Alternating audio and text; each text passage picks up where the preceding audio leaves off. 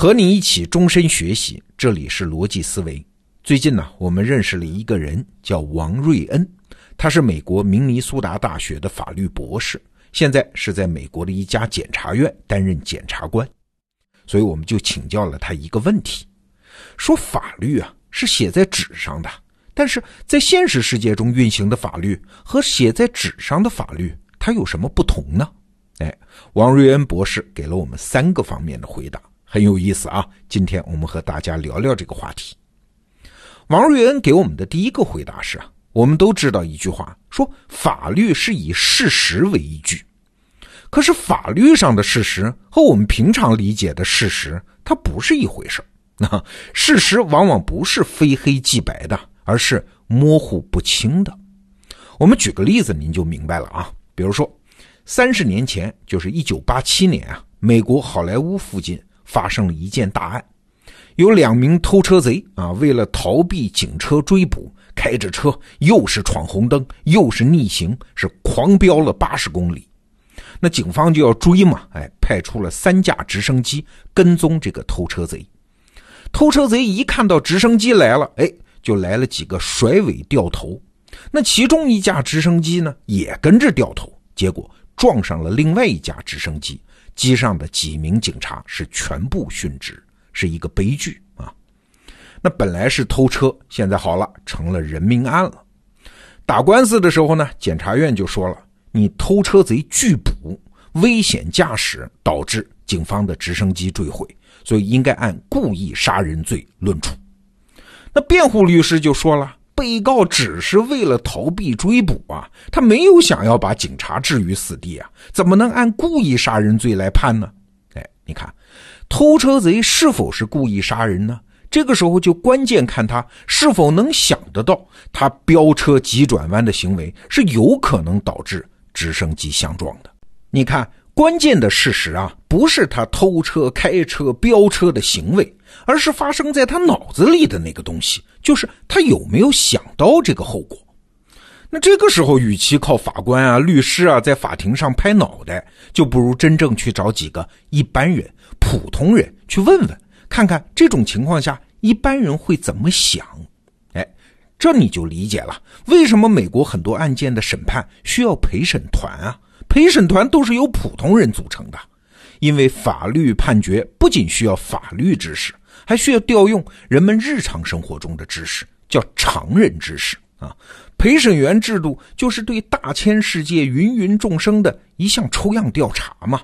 了解一下关于这件事儿，人们在日常生活中是怎么想的。所以啊，陪审团有一个称呼啊，叫事实的发现者。他们所做的可不仅仅是判定一个人有没有罪哦，而是决定这个案子中的事实到底是什么。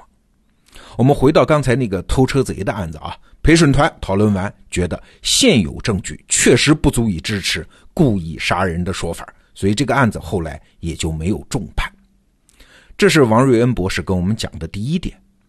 那第二点呢？哎，也很有意思啊，叫法律条文它也不是非黑即白的，而是需要再解释的。这话怎么理解啊？除了以事实为依据，我们还知道一句话，叫以法律为准绳。但是这个准绳看你怎么理解啊？法律它不是一部大词典啊，怎么判案去查一下就行。真实世界里的法律是对条文的再演绎和再解释。还是举个例子啊，一九九八年的时候啊，美国发生了这么个案子，有一个毒贩在和人接头的时候被抓住了，那警察发现他的车里有一把枪，哎，问题来了，按照美国法律的规定。任何人如果在进行毒品交易的过程中持枪，那就要罪加一等啊，要多判五年的监禁。可问题是呢，这个毒贩他手里没有枪，他的枪是放在车里的啊。那对照法律条文，这算不算持枪呢？就为了这一个字儿啊，这场官司居然一直打到了美国联邦最高法院。持枪的这个“持”字啊，在英文中是 carry。那这个 carry 它到底是啥意思呢？啊，大法官们就做了这么几件事第一，查字典，查 carry 是什么意思啊？市面上流行的字典都翻了一遍啊，最后发现字典中并没有限定 carry 必须要用手啊，也许用车装着这枪也算持枪。那第二件事呢，就是翻各种经典名著了。哎，发现圣经当中有这么一句话啊，说仆人们用战车将他 carry 到了耶路撒冷。哎，你看 carry 是可以用车来实现的，不见得要用手啊啊。那第三件事呢，是做大数据的检索。法院的书记员啊，就检索了主要的英文报刊。发现光在《纽约时报》中就有三百多个句子出现了用车来运载枪支的描写啊，用的也是 carry 这个词儿。那第四件事呢，是结合法律的全文去理解啊。这部法律中还有一个条文呢，提到贩毒过程中使用枪支啊，这使用是英文单词 use，只有把 carry 做更广义的理解，才能使整部法律前后统一。避免自相矛盾。那第五件事呢？最后，法院的书记员们就去翻国会的辩论记录，发现当时之所以要立这条法律，就是为了解决枪支泛滥、助长犯罪的问题。那么，从严惩处罪犯，它是符合立法者的意图的啊！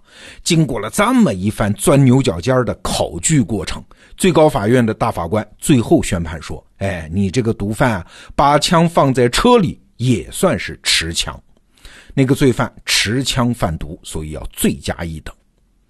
生活中类似这样的情况很多啊，比如说什么是财产？我举个例子啊，结婚之后取得的文凭算不算夫妻的共同财产呢？哎，比如说老婆供养老公读了博士啊，博士一毕业，老公变心了，那老公的这个博士学位算不算财产呢？离婚的时候要不要分呢？怎么分呢？哎，你看，这就是法律没有具体规定的情况下，需要真实世界里的法律工作者来做进一步的再演绎和再解释。再比如说，什么是合同啊？微信聊天记录里面承诺别人一件事儿，算不算合同？再比如说，什么是生命？损坏医院的人类胚胎算不算是杀人啊？这些问题啊，立法者当时想都没想过，见都没见过。所以，只有对法律不断的做出新的解释，才能让法律持续的适用于这个日新月异的世界。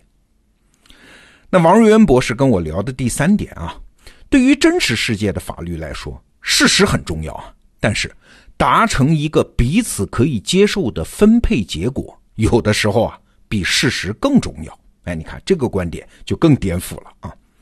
还是拿我们前面说的陪审团来举例子。我们都知道，美国是有陪审团制度的，但是目前在美国只有百分之五的刑事诉讼动用了陪审团，那民事诉讼呢就更少，只有百分之零点六。那为啥呢？哎，其中一个原因就是为了分配结果，为了成本。比如说前一阵儿啊，美联航的打人事件，那对美联航这家航空公司来说。和解能避免在公开庭审过程中进一步家丑外扬吗？那对被打伤的乘客来说呢？趁着美联航被千夫所指的时候，坐地起价要个好价钱啊，也能确保立刻获得赔偿金呢，免得夜长梦多。所以啊，大家一想，与其花费大量的律师费搞什么陪审团，还不如用尽可能少的时间和金钱成本达成和解就算了。再比如说，有一个银行涉嫌诈骗的案子啊，在开庭前，被告就决定搞变速交易啊，就是主动承认有罪，换取比较宽大的处理。那为啥呢？其实不一定是因为银行真的有罪啊，而是银行家他算算账啊。这位银行家就说了。我可不想面对什么陪审团啊！这些普通老百姓啊，他们恨不得杀光所有的银行家。上了陪审团的法庭，我是没有好果子吃的。他们早就认为我们银行家是骗子了。哎，你看这两个例子中啊，当事人对于搞清楚事实都没啥兴趣，关键是成本和利益的考量，这才是真实世界里的法律。那今天呢，我们是反复提到了陪审团这个词儿啊，顺便给大家推荐一本有趣的小书。话说，中国有两个著名的河翻，一个呢就是在我们得到 APP 里开设专栏河翻的北大读书俱乐部的河翻老师，还有一个是最高法院的何帆，哎，他也写了很多介绍法律的经典著作。最近呢，何帆翻译了电影《十二怒汉》的剧本，哎，就是解说陪审团制度的，而且他还写了一篇很精彩的长篇序言。这本书的电子版今天在得到 APP 首发，你点开这个音频的附属文稿，电子版的链接就在里面。感谢出版社给了我们得到用户很给力的首发折扣。好，这个话题我们就聊到这儿，明天罗胖精选再见。thank you